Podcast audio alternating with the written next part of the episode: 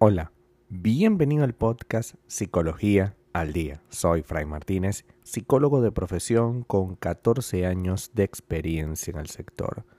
Como pudiste ver en el título de este episodio, hoy vamos a hablar un poco acerca de sospechas de infidelidad y el impacto que eso tiene en nuestro equilibrio psicológico.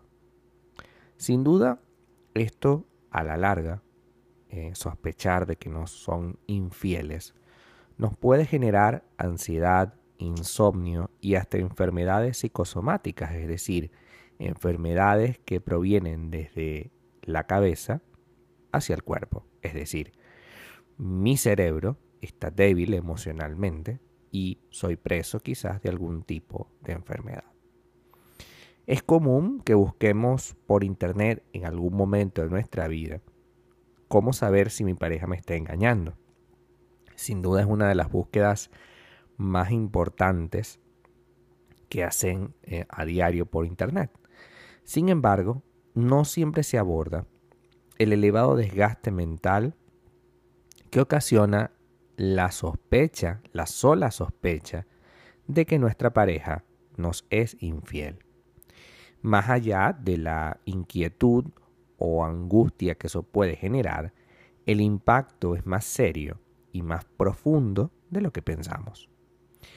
Es posible que el tema de pareja se aborde desde, a ver, la preocupación por tratar de evitar sufrir, ¿no?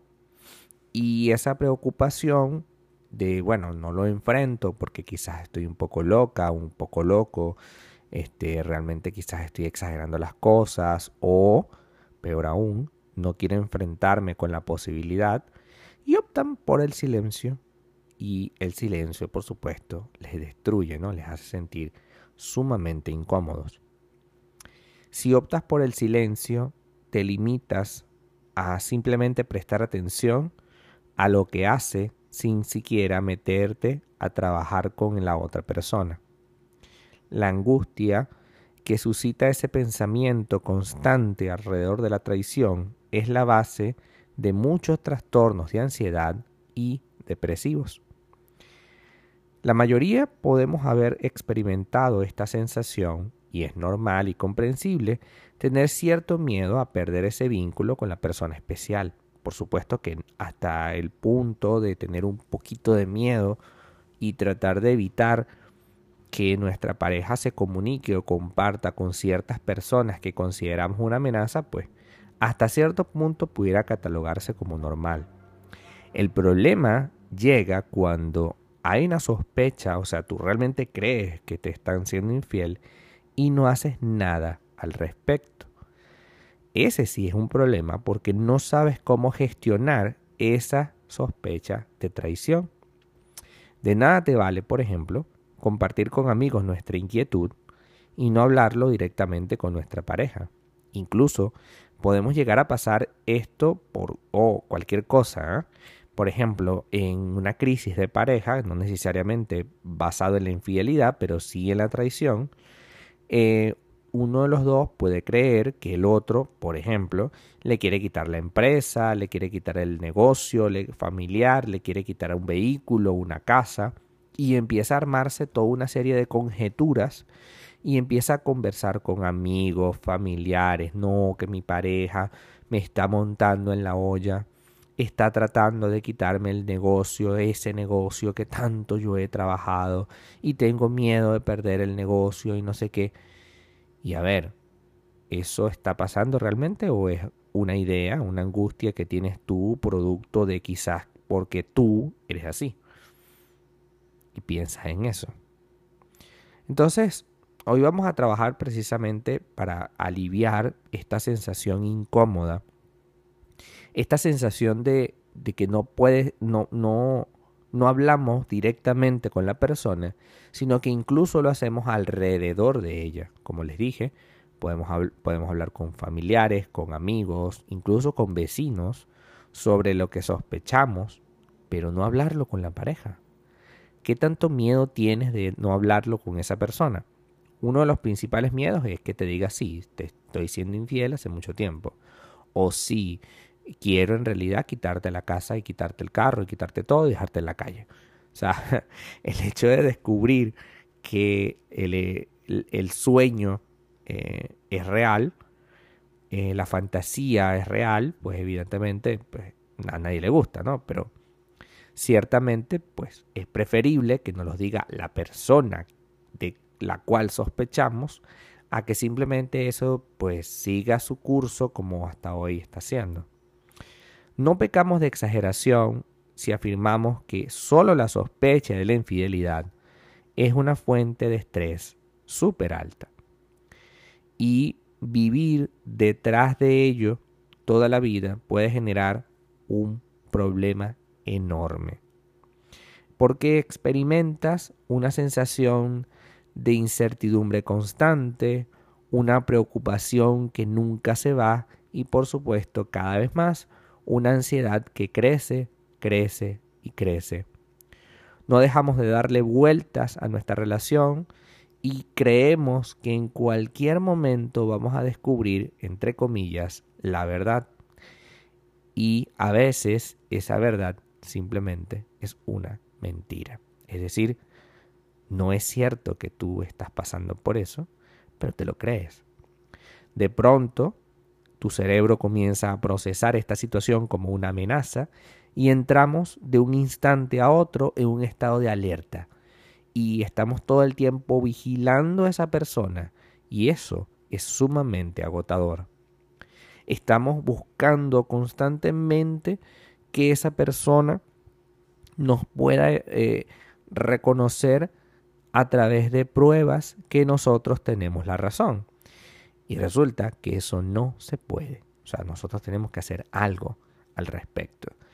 Si no tienes cómo, pues nada mejor que asistir a terapia y trabajar en terapia. Yo he trabajado un montón de veces con pacientes y hemos descubierto a lo largo de las sesiones que la mayoría de esos pensamientos eran simplemente pensamientos. No eran reales. No había una cosa real que sostuviera todo este entramado enorme de supuestos, de ideas, de fórmulas, de, de estrategias, y al final lo único que terminó eso es en la nada. Ahora bien, ¿qué hacer si yo sospecho, realmente sospecho, que mi pareja es infiel?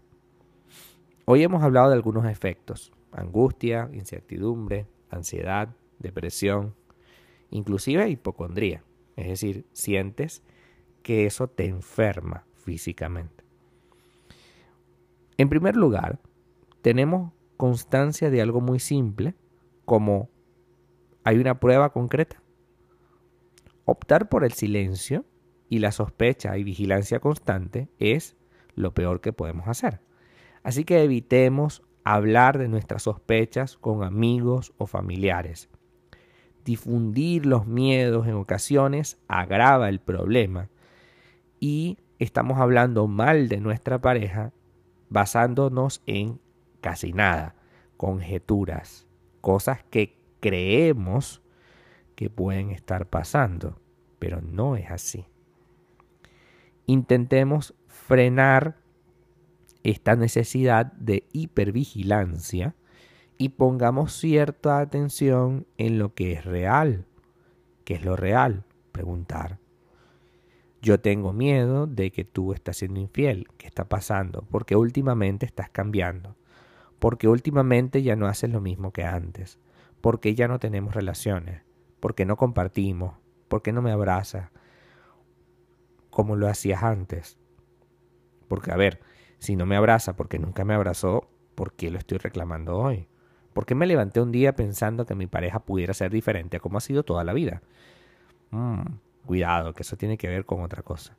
Lo cierto del caso es que es decisivo que fomentemos un clima de confianza entre los dos, un clima de sinceridad que nutra la relación cada vez más. Si ya no sientes esa confianza, tú tienes que hablarlo. Si sospechas que tu pareja es infiel, tienes que hablarlo de una vez. Si aún así, hablándolo, no te quedas tranquila o tranquilo porque sientes que te mintieron, por ejemplo, eso es muy común. No, es que lo que pasa es que siento que me mintieron, siento que eso no es verdad, que eso no es así como esa persona lo está diciendo. Que claro, como le enfrenté, entonces ahora lo que está haciendo es evitando, pero en realidad sí, sí está siendo infiel. Ey, cuidado. Primero hay que creerle a la persona. Te ha demostrado a lo largo de la vida con él o con ella que ha sido infiel constantemente. Y de ser así, ¿qué haces ahí? Si esta persona fue tan mala que te ha puesto los cuernos toda la vida, ¿qué haces ahí? Y si no te lo has puesto nunca, ¿por qué yo debo pensar que me los va a poner ahora? ¿Qué me hace pensar a mí que si nunca lo ha hecho, lo hará ahora? ¿O acaso soy yo quien tengo la preocupación porque yo lo estoy pensando? Muchas veces el gran problema de la persona que sospecha de la infidelidad de su pareja es que esa misma persona, quien dice sospechar, tiene alguna tendencia a ser infiel o quiere hacerlo. Entonces, para justificar su accionar, prefiere proyectar, entregarle eso al otro y luego justificar a través de eso su acción. Y dice cosas como, es que, a ver, yo, yo sé que tú me estás siendo infiel y yo, bueno, o sea, ya que eso es así, entonces ahora pues yo también voy a salir con personas y voy a pasarla bien. Y hey, eso era lo que tú querías. Lo estás justificando con el accionar, entre comillas, del otro. Pero en realidad eres tú quien quiere iniciar eso. Si no es tu caso, si lo que tienes es sospechas porque tienes un miedo, porque te levantaste un día con ese miedo a que te sean infiel, o porque tienes una sospecha, porque sabes o conoces, o tienes un cabo suelto, pues mira, saca a pasear a tu pareja, siéntale en un centro comercial, en un restaurante y pregúntale. Desde el día tal, yo descubrí, yo vi que tú tenías esto, que te pasaba aquello, que estabas muy extraña con tu celular. Y ya está. Y veremos qué pasa. Así que trabajemos en decirlo de frente. No podemos seguir esperando a que algún día las cosas se aclaren por sí solas. Hasta acá nuestro episodio del día de hoy.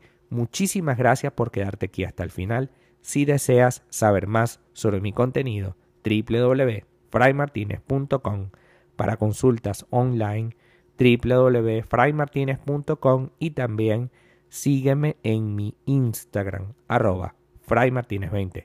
Muchísimas gracias y hasta el próximo episodio.